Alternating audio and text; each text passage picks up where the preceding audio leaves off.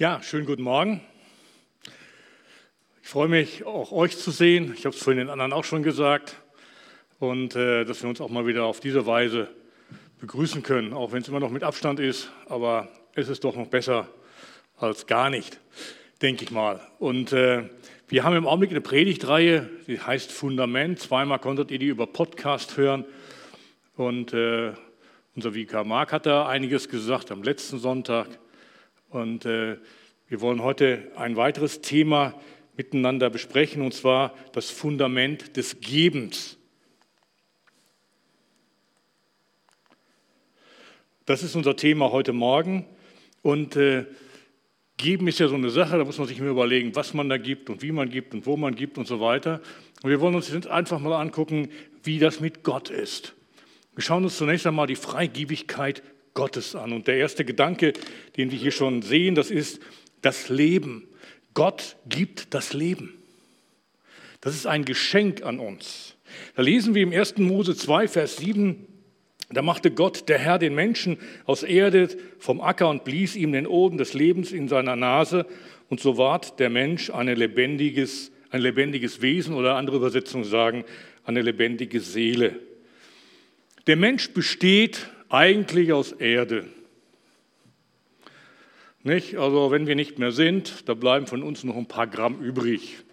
Das meiste von uns ist Wasser. So, und trotzdem haben wir das Empfinden, wir leben. Also liebe Staubkörner, ihr stellt fest, ihr könnt fühlen, ihr könnt empfinden, ihr könnt lieben, aber wo kommt das alles her?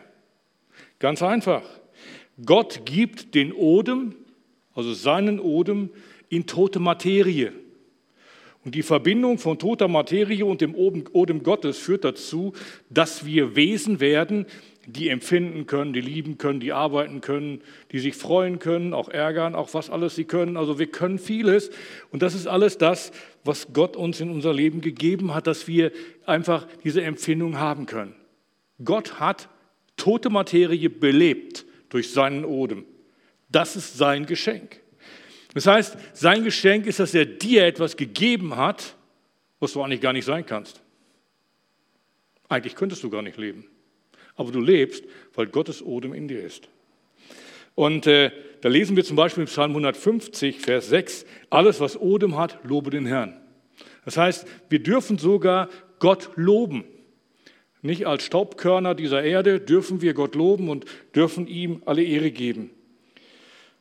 Der aus der Erde geformte Mensch, von Gott geformte Mensch, kann, nachdem der Odem Gottes in ihm hineingekommen ist, kann dieser Mensch Beziehung haben zu anderen Menschen, er kann Beziehung haben zu Gott, er kann Liebe und Achtung anderen Menschen gegenüber zum Ausdruck bringen und so weiter. Legt mal zwei Staubkörner nebeneinander, ob die das können. Das geht nicht.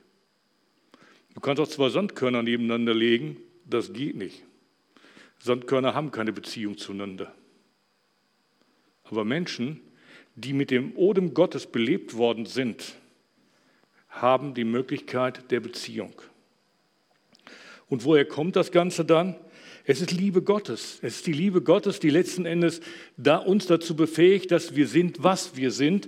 Und das ist auch der nächste Punkt dabei, wo Gott uns beschenkt und da möchte ich zunächst einmal ein Zitat bringen. Da heißt es, Gottes Liebe ist die Eigenschaft Gottes, die seine Wesensart bezeichnet, sich selbst zum Wohl des anderen hinzugeben.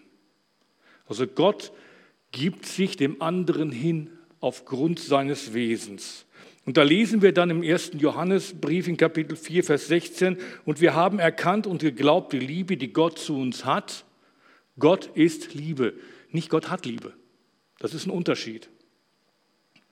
Es ist, es ist ein Unterschied, ob man Liebe hat oder Liebe ist. Das heißt, Gott ist Liebe, das entspricht seinem Wesen. Sein ganzes Wesen, sein ganzes Sein ist Liebe. Wenn du Gott begegnest, begegnest du einem Gott, der Liebe ist. Und von dieser Liebe gibt er einfach weiter. Diese Liebe ist seine Wesensart, seine Eigenschaft. Und so zeigt sich eben Gottes Liebe auch zum Beispiel in folgender Aussage im 1. Johannesbrief, Kapitel 4, Vers 9. Da heißt es, darin ist erschienen die Liebe Gottes unter uns, dass Gott seinen eingeborenen Sohn gesandt hat in die Welt, damit wir durch ihn leben sollen. Jetzt wird es ein bisschen logisch. Ich liebe Logik, deswegen möchte ich ein bisschen drüber reden. Es gibt Dinge, die sind folgerichtig. Also, du hast eine Quelle, da kommt Wasser raus. Das ist ja normal. Und du kannst mit diesem Wasser verschiedene Dinge tun. Du kannst das Wasser kochen, du kannst es kalt trinken, du kannst mit dem Wasser deine Wäsche waschen, du kannst mit dem Wasser Eier kochen, du kannst so viele Dinge mit dem Wasser machen. Aber es ist immer nur diese eine Quelle. Es ist immer nur das Wasser. Und so sind verschiedene Eigenarten, die Gott hat, oder verschiedene Dinge, die Gott tut und tun kann, äh, kommen aus dieser Quelle heraus. Also ich will jetzt mal Gott als Quelle der Liebe bezeichnen und daraus entstehen verschiedene Dinge. Wenn Gottes Wesen Liebe ist, dann zeigt sich das in seiner Gerechtigkeit. Ist doch logisch. Gott ist ein gerechter Gott. Und wenn Gott Liebe ist, von seiner gesamten Wesensart her, von seiner ganzen Existenz her Liebe ist, dann zeigt sich seine Liebe auch in der Gerechtigkeit. Das ist ein gutes Beispiel, finden wir im Römerbrief, eine Aussage, Jesus ist um unserer Sünde willen gestorben und um unserer Gerechtigkeit willen auferstanden. Das heißt, wir sehen hier einen handelnden Gott, ein Gott, dem gerade seine Staubkörner, die er belebt hat, irgendwie abhanden gekommen sind, weil sie gesündigt haben. Keine Beziehung mehr. Das heißt, die Gerechtigkeit Gottes verlangt jetzt Strafe. Und was macht er? Er schickt seinen Sohn auf die Erde, lässt ihn für uns sterben, damit der Gerechtigkeit Genüge getan wird. Und das ist Liebe Gottes zu seinen, ja, ich will mal sagen, zu seinen belebten Staubkörnern. Das ist die logische Schlussfolgerung. Deswegen muss Gott so handeln. Gott ist Liebe von seinem Wesen her, von seiner Eigenschaft her und deswegen handelt er so. Das Wesen Gottes der Liebe zeigt sich aber auch in der Erlösung, haben wir letzten Endes gerade darüber gesprochen. Wir können auch sagen, wenn Gottes Wesen Liebe ist, dann zeigt sich das in seiner Gnade. Das ist für uns auch folgerichtig, können wir nachvollziehen. Jetzt wird es ein bisschen schwieriger. Wenn Gottes Wesen Liebe ist, dann zeigt sich das auch in seinem Zorn. Es gibt Stellen in der Bibel, wo über den Zorn Gottes gesprochen wird. Gibt es das, gibt es dafür, was ich gerade gesagt habe, einen Beleg? Ja. In Jesaja 54, Vers 8 steht, ich habe mein Angesicht im Augenblick des Zorns ein wenig vor dir verborgen. Aber mit ewiger Gnade will ich mich deiner erbarmen, spricht der Herr, dein Erlöser. Das heißt, Gott war zornig über das Volk, es hat gesündigt. Und Gott hat gesagt, ich habe mein Angesicht vor dir verborgen. Das heißt, im Grunde genommen meistert, äh, ein paar Segnungen sind ausgefallen, die sonst normalerweise gekommen wären. Mal ganz flappig gesagt. Und, äh, aber mit ewiger Gnade will ich mich deiner erbarmen. Und das hat etwas wieder mit der Liebe Gottes zu tun. Gott ist ein barmherziger Gott, weil er ein liebender Gott ist. Die Bibel zeigt uns, ein Rückblick Gottes nach einer schweren Zeit für Menschen. Und zwar war das Volk Israel in der babylonischen Gefangenschaft gewesen und kommen jetzt zurück. Der Grund war, sie hatten gesündigt. Sie kommen jetzt zurück und jetzt kommt eine Frage, die dahinter steht. Ich meine, wenn ein Mensch schwere Dinge durchlebt, dann fragt er sich vielleicht, wo ist Gottes Liebe in meinem Leben? Hat Gott mich verlassen? Und da sagt Jeremia, in, Kapitel 31, Vers 3, der Herr ist mir erschienen von ferne. Ich habe dich je und je geliebt, darum habe ich dich zu mir gezogen aus lauter Güte. Und Gottes Liebe zeigt sich dann selbst, wenn er handeln muss im Sinne von Korrektur. Selbst da zeigt sich Gottes Liebe. Da lesen wir zum Beispiel in Hosea 11, Vers 4, ich ließ sie ein menschliches Joch ziehen und in Seilen der Liebe gehen und half ihnen, das Joch auf ihrem Nacken zu tragen und gab ihnen Nahrung. Das heißt, Gott ist immer da. In anderen Worten, wenn du in deinem Leben irgendwo das Gefühl hast, aufgrund deiner Handlungen, dass Gott etwas fern von dir ist, dass du das Gefühl hast, er ist nicht mehr da. Diese Verse zeigen dir, dass Gott da ist. Er will dich mit Seilen der Liebe zu sich zurückziehen. Er will das, was du an Entfernung geschaffen hast, will er aufheben, weil Gott immer die Sehnsucht hat, dir Liebe zu schenken, dir Liebe zu geben. Das ist seine Wesensart. Und so gibt Gott auch Nahrung, haben wir gerade gelesen schon in dem Vers, aber das können wir noch mal untermauern in einer anderen, einem anderen Gedanken. Gottes Liebe zeigt sich nämlich dahingehend, dass er selbst Menschen Nahrung gibt, die nicht an ihn glauben. Auch das ist Liebe. Jesus sagt dazu etwas in der Bergpredigt. Da geht es eigentlich um Vergebung, aber da kommt eben auch der Charakter Gottes zum Ausdruck in diesen Versen. Und da ist es hier in Matthäus 5, Vers 43 folgende, ich habe, ihr habt gehört, dass gesagt ist, du sollst deinen Nächsten lieben und deinen Feind hassen. Ich aber sage euch, liebt eure Feinde und bittet für die, die euch verfolgen, damit ihr Kinder seid eures Vaters im Himmel. Denn er lässt seine Sonne aufgehen über Böse und Gute und lässt regnen über Gerechte und Ungerechte. Jesus fordert uns hier auf, für den Feind zu beten, ihm zu vergeben und so weiter. Der Grund ist, wir sind Kinder des Vaters im Himmel. Und Kinder tragen was? Die Gene des Vaters in sich. Und jetzt tut Gott etwas. Gott geht hin und lässt über gute wie böse Menschen, also über Menschen, die an ihn glauben und nicht an ihn glauben, lässt er es regnen. Da gibt es keinen Unterschied. Da ist nicht ein Dorf nur mit Christen und Gott lässt es nur da regnen, im anderen Teil nicht sondern Gott macht das generell. Das heißt, er gibt der ganzen Welt Nahrung durch Regen, durch das Wetter, durch den Samen und so weiter. Und äh, da heißt es zum Beispiel im Psalm 65, Vers 10, du suchst das Land heim und bewässerst es und machst es sehr reich. Du lässt ihr Getreide gut geraten, denn so baust du das Land. Also Gott ist jemand, der handelt in allen Dingen. Und dann gibt es ja diesen einen Vers, den wir immer meistens bei Ernte Dank lesen, äh, dass Saat und Erze, Frost und Hitze und Sommer und Winter nicht aufhören, einfach weil Gott das gibt. Der Mensch ist schwach und nicht alle Menschen glauben an Gott und trotzdem segnet Gott und gibt allen Menschen das, was sie benötigen. Aber Gott gibt nicht nur Leben, nicht nur Liebe und Nahrung, er gibt auch Gaben. Auch da erkennen wir, dass Gott allgemein handelt. Es gibt Menschen, die sind in der Lage zu malen. Es gibt Menschen, die sehr kreativ sind.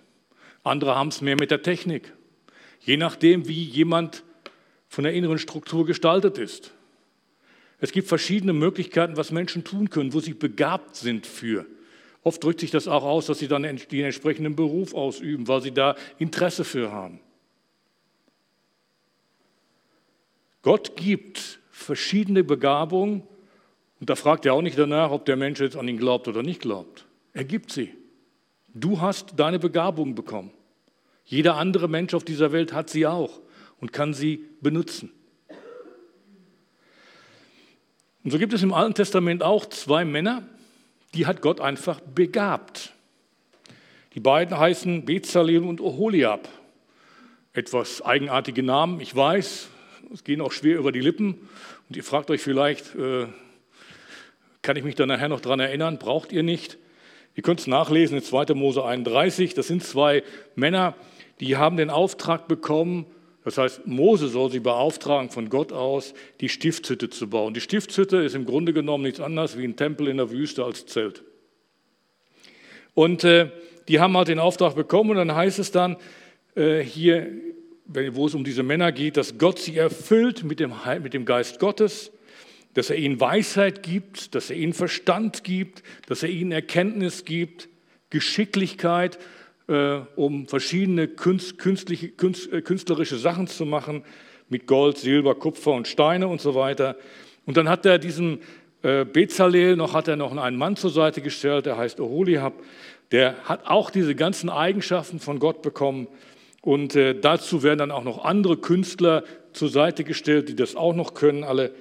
Und dann sind Bezalel und Oholiab noch mit der Fähigkeit ausgestattet worden, dass sie andere Menschen unterweisen können in dem, was sie tun wollen.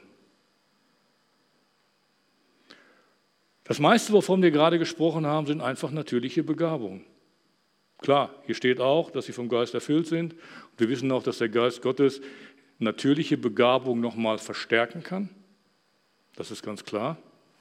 Aber sie haben zunächst einmal einfach Fähigkeiten, die Gott gebraucht, die Gott ihnen einfach gegeben hat. Wie auch immer.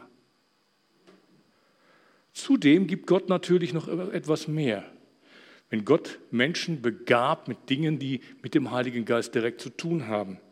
Wir lesen zum Beispiel davon, dass Gott eben den Geist ohne Maß gibt. Und da lesen wir auch in 1. Korinther 12, lesen wir etwas von den Geistesgaben. Neun Stück werden da genannt.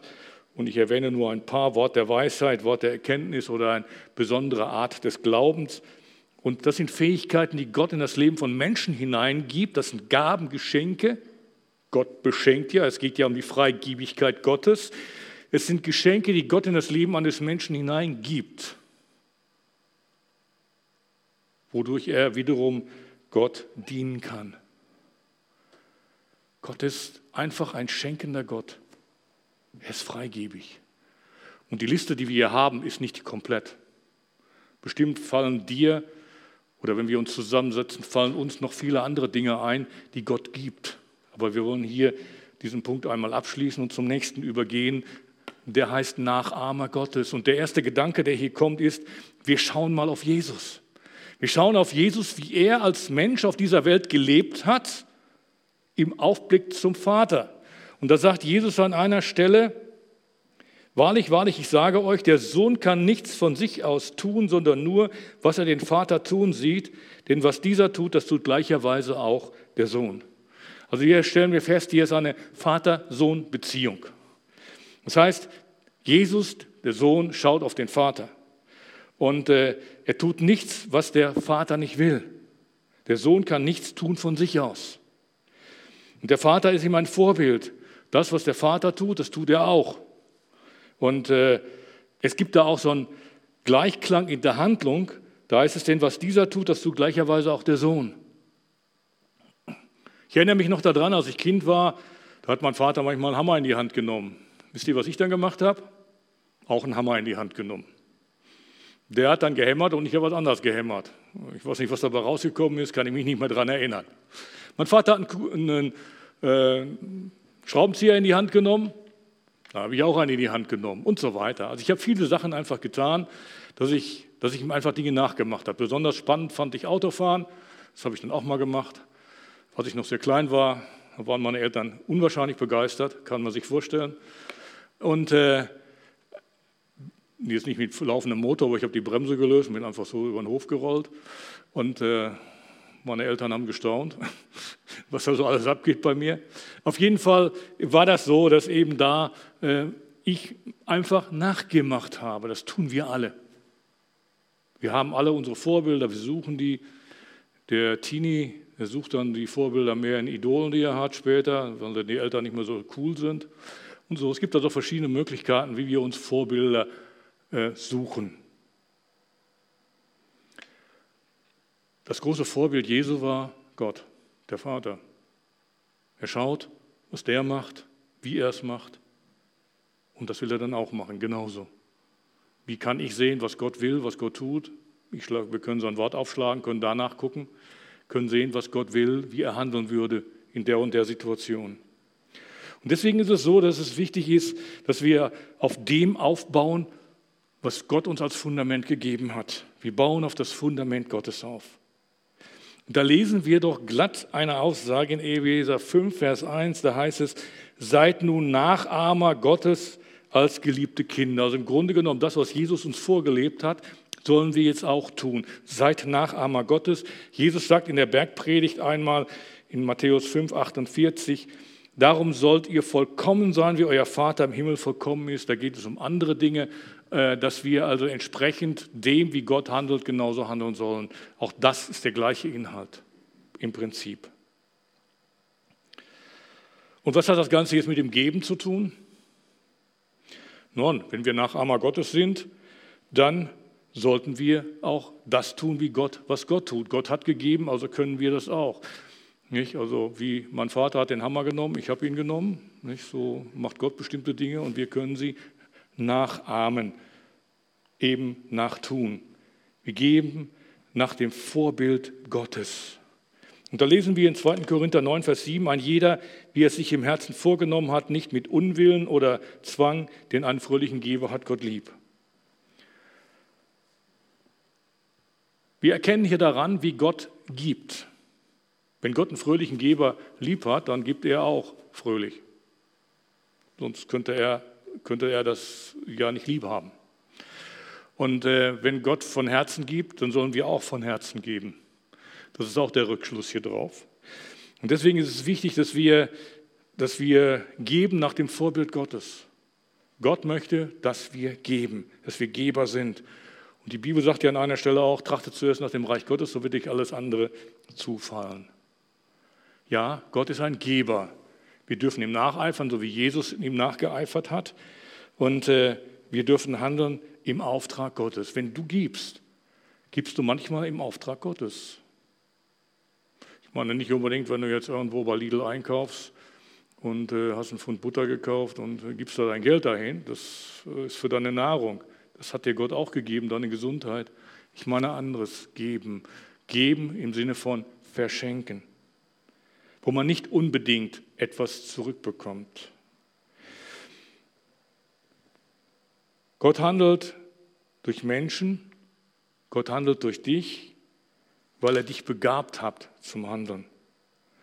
Und wenn du einmal das Geben, über das Geben nachdenkst, dann denkst du bestimmt jetzt über einen Begriff nach, äh, den ich im Augenblick gar nicht zu 100 Prozent meine. Es geht mir gar nicht um Finanzen in erster Linie, sondern es geht um Zeit, um Liebe, Nahrung, natürlich auch Finanzen. Aber geben ist vielfältiger. Geben ist etwas Umfassendes, das Menschen im Leben anderen Menschen geben können und auch Gott und auch in Gottes Reich hinein. Und deswegen das Fundament des Gebens ist Gott. Er ist unser Vorbild. Denn es steht im Jakobusbrief 1, Vers 17, alle gute Gabe und alle vollkommene Gabe kommt von oben herab, von dem Vater des Lichts. Was Gott gibt, ist gut. Und was du gibst, soll auch gut sein. Ihre Eltern, die Eltern geben ihren Kindern, wenn sie um ein Brot bitten, nicht einen Stein, sagt Jesus. Das heißt, du gibst deinen Kindern auch Gutes. Und so will Gott auch, gibt auch Gott Gutes in unser Leben hinein. Gott liebt dich und deswegen ist es wichtig, dass wir auch wissen, dass unser Geben aus der Perspektive der Liebe heraus geschieht. Denn das Geben ohne Liebe macht keinen Sinn. Und da lesen wir nämlich dazu etwas im 1. Korinther 13, Vers 3. Da heißt es, und wenn ich alle meine Habe den Armen gäbe und hätte die Liebe nicht, dann wäre es nichts nütze. Also geben ohne Liebe macht keinen Sinn. Deswegen ist es wichtig, ein guter Geber zu sein. Ein Geber von, mit einem offenen Herzen, ein Geber ohne Zwang und ein Geber, der fröhlich ist bei seinem Geben. Wer nicht aus Freude gibt, dessen Geben ist nutzlos. Der letzte Gedanke ist, er beschenkt uns, damit wir geben können. Und dazu lesen wir in 2. Korinther 9, Vers 8, er wird euch großzügig mit allem versorgen, was ihr braucht. Ihr werdet haben, was ihr braucht, und ihr werdet sogar noch etwas übrig behalten, damit ihr, damit ihr mit anderen, dass ihr mit anderen teilen könnt. Gott gibt uns mehr als das, was wir brauchen, damit wir geben können. Als ich ein Kind war, dann gingen wir jeden Sonntag in den Gottesdienst und äh, da war es so, dass eben ich natürlich kein Geld hatte. Ich hatte kein Taschengeld, ich war noch klein und trotzdem hatte ich jeden Sonntag Geld für die Kollekte. Mein Vater drückte mir damals 10 Pfennig, das war damals noch das war damals mehr, viel mehr als heute äh, drückte er mir das in die Hand. dann durfte ich, wenn dann der Korb da vorbeikam, das da reinwerfen. Mein Opa hat das auch manchmal gemacht, wenn ich mal bei ihm in der Gemeinde war. Und so war ich in der Lage zu geben, obwohl ich nichts hatte.